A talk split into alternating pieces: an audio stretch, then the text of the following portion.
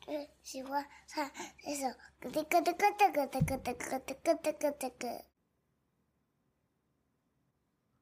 大家好，我是乐乐爸爸。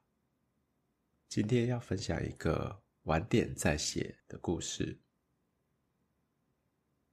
昨天晚餐后，因为一件小事和女儿闹得不愉快。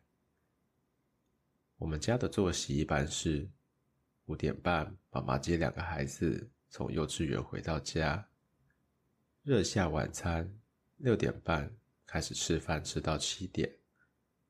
我差不多六点半回到家，这时女儿吃完饭，通常是她写作业的时间。结果昨天她就不想写，说明天早上再写。妈妈就说。现在还早啊，怎么不现在写一写呢？我一开始也有点跟着老婆帮腔。对啊，写一写，我们就可以去楼上说故事啦。后来就看女儿头低低，开始不说话，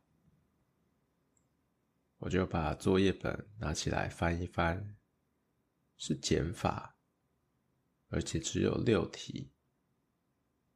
我心里就想说：“好吧，早上再写也没差，顶多就是我上班迟到而已。”转念之后，我就灵机一动，问女儿：“知道今天是礼拜几吗？”女儿还苦着一张脸看着我，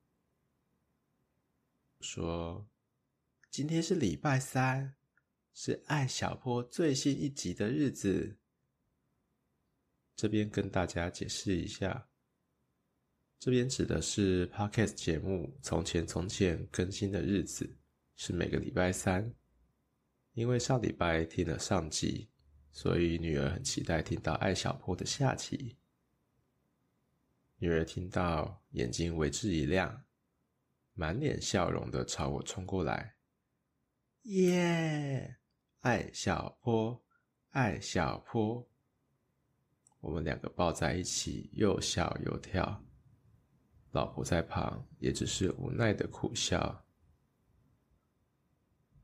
后来隔天早上，女儿吃完早餐，主动的拿出作业，刷刷刷的，五分钟就把作业写完了。这就让我想到了。有些事不是不做，只是不想被别人指定什么时候做。就像我听过的一个故事，有一位太太叫她先生去洗水槽的碗，结果晚餐时间都过去了两个小时，碗和盘子都还是堆在那边。太太深呼吸一口气，想说先去洗澡。洗完澡之后出来一看，水槽的碗盘还在。太太又无奈的叹了一口气，想说先去睡觉。结果隔天早上一起来，诶，碗盘洗干净了。他心想啊，还好。昨天晚上没有因为这件事情发飙，跟老公吵架。这个故事我常常用来提醒我自己和我太太，每个人生活步调不一样，每个人认为的生活中的优先顺序也不一定相同，而我只能不断的提醒自己，下次跟太太说，等一下啦。的时候，记得要先说明我打算先做什么事情，之后再去做他交代的事情。比如洗碗这件事情，我就会说，我很需要十五分钟安静的时间休息一下。休息完之后，我就会去洗碗。这也是我在孩子面前尽量做到一致性的姿态。并且要说到做到。